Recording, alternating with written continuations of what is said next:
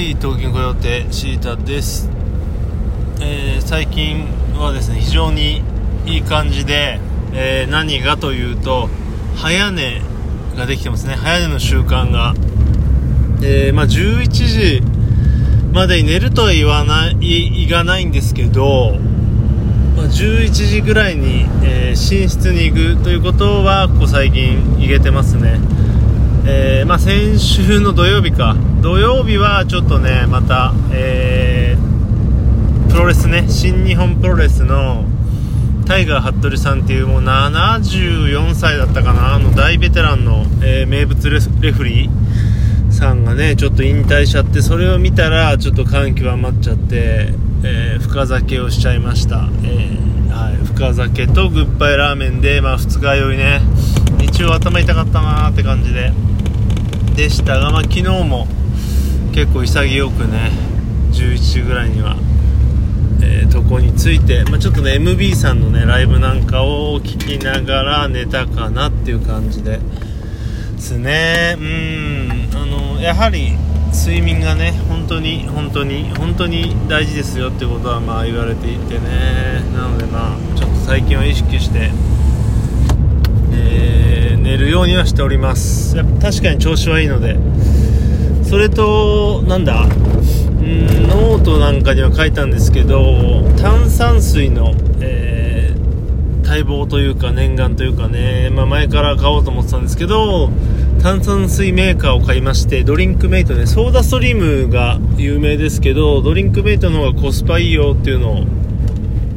聞いたんで買ってみて。安いですよね、もう1万円ぐらいだったかな、その一番下のモデルで、まあ、それは、えー、上位モデルと何が違うかというと、一番下のものは水しかできないんですね。で、上の方に行くと、ジュースとか、まあなんだろうね、まあ何でも炭酸できるんですね。例えばワインをできるとか。まあいざ買ってみると、まあそれもちょっと良かったななんて思ってますけど、とりあえず、えー、第1号。入門編としてはね非常にいいかなという感じで、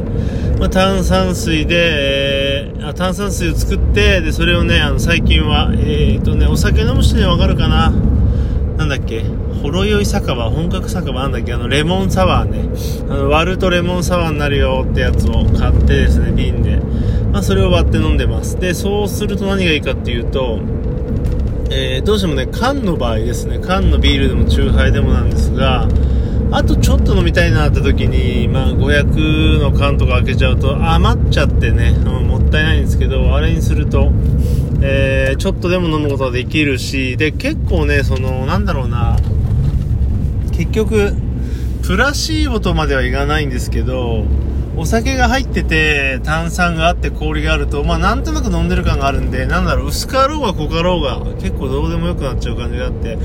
えっ、ー、とね、割と、そんなんだあれ、ハイボール。ハイボールの場合は結構ね、薄いとまずかったりとかするんですけど、ああいったもレモンサワーみたいなものはもうね、なんとなく作るともう満足できちゃうんで、まあ結構無意識で、無意識に薄くしてたりして、えー、結構持つので、コスパもいいです。だいぶ最近、えー、酒を買う量が減った気もしておりますね。まあそんな感じかな。なので、炭酸水メーカーよくってって感じで、あと早く寝ることにより、まあ、起きる時間がそんな極端に早いわけじゃないんですけど、結構ね、朝、あの、アクティブにパッと目覚められるんで、犬の散歩も結構行けてるし、長い時間、もうちょい伸ばしたいんですけど、で、あとは、先日ね、何日かちょっと朝から、えー、バーピー、バーピーってわかりますかね、バーピージャンプっていう、えー、筋トレね、簡単に言うとジャンプして、しゃがんで手をついて後ろに足を伸ばすみたいな。でそっからね腕立てをするのが正しいのかしないのが正しいのか分かんないですけど腕立てするみたいな。ジャンプ腕立てジャンプ腕立てみたいなね。まあ見たことあると思います。ネットであの調べると出てきますけどまあそれが最強の筋トレなんて言われてまあ全身が鍛えられるなんて言うんですけどあれか1回夕方にやったら超眠くなって寝ちゃってその後朝やったりとか、まあね、あの寝つきやっぱ運動するといいんですよね。だからそんなことをちょっとやってみたりとか、あとはね、家にある、ちょっとあんま使ってないステッパー。わかりますかね？簡単に言うとその踏み台昇降がその場でできるみたいなやつで。なんかうちにあるやつがツイストステッパーってなんだろうな横に蹴るんでちょっとねなんつうんだろうな。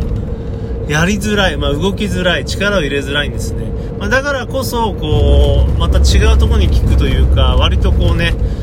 えー、横っ腹であったりとか横ケツと言えばいいのかな。そこら辺に効くんでいいのかなと思うんですが、まあ、ちょっとねあのやりづらい、まあ、それやってみたりとか。してます。でね割とね、えー、安価なステッパーっていうのは踏んでると早めに壊れるっていう話なんでちょっとね壊れるまでやりたいなと思って、まあ、全然やってないです。本当にね5分ぐらいやると結構疲れちゃって、まあ、どんだけ体力ないんだっていう感じですけど。うん、まあ、まだまだですけど、まあ、徐々にね、こう、運動が、なんて言うんだろうな、スイッチが入ったというか、まあ、習慣化という意味でもそうですし、体自体もちょっとね、常にこう、下半身が筋肉痛までいかない、ちょっとした気持ちいい感じの倦怠感があるんで、まあ、これもちょっと、えー、習慣ができれば、まあ、睡眠よし、運動よしという感じで、できるかなと。あと最近はその、なんだろうな、無駄にダラダラしないというか時間術的なもんも結構頭には、えー、学んで、まあ、それをま実践とかにいかないんですよ。なんとなく意識的なもんですけどやっているんで。つまりはその俺が最近早くやれなかったのってまだなんかできるんじゃないかとかまだあれやりたいなとかあったんですけどそういったものをねなるべく早く手をつけて済ませてしまうことによってまあ結局なんだろうね100%満足ってことはないんですけどまあやってしまいさらにえ運動することによってもう泥のように眠くなり起きてられないという状態を作ることによって寝てるっていう状態で、まあ、ここ3最近数日間はあの非常に生活習慣がいいなっていう感じではいますね。まあとりあえずねあの生活習慣を見直したい方におすすめなのが勝間和代さんの YouTube です。えー、っと本当に DAIGO さんとか、パレオな男さんえー、鈴木優さんね、パレオさんぐらい、もう女版パレオって言っていいぐらい徹底した食事、睡眠、運動をしてますね。運動とか毎日2時間やってるらしいんですごいなと思いますね。えー、まあそんな感じで、えー、っと、す、すごい規則正しい生活をしてるので、まあ完璧に真似するのはね、難しいと思うんですが、知識を非常に分かりやすくコンパクトに要点をまとめて言ってくれてます。あの本の紹介とかも素晴らしいしなので見てみてください。でもねやっぱりこういろんな最近ね人のブログとかツイッターでも、えー、ポッドキャストでも聞いてますけどやっぱりフリーランスの人っていうのは時間があるなと思いますね。まあ逆にねあの西野さんみたいにずっともう一日中仕事してねあのサラリーマンより働いてる人もいますけど結構こう割り切って仕事時間を短くしている人の方が自分の時間があって運動とかもできてて、まあいいんだと思いますけど、まあね、ここいろいろまあ環境とか、ね、仕事とかありますので、その中でこう時間を作りつつ運動したりとかいっぱい寝たりしながらまあ楽しくね、あのー、過ごしていけるのが一番いいのかなと思うので、えー、まあぜひ、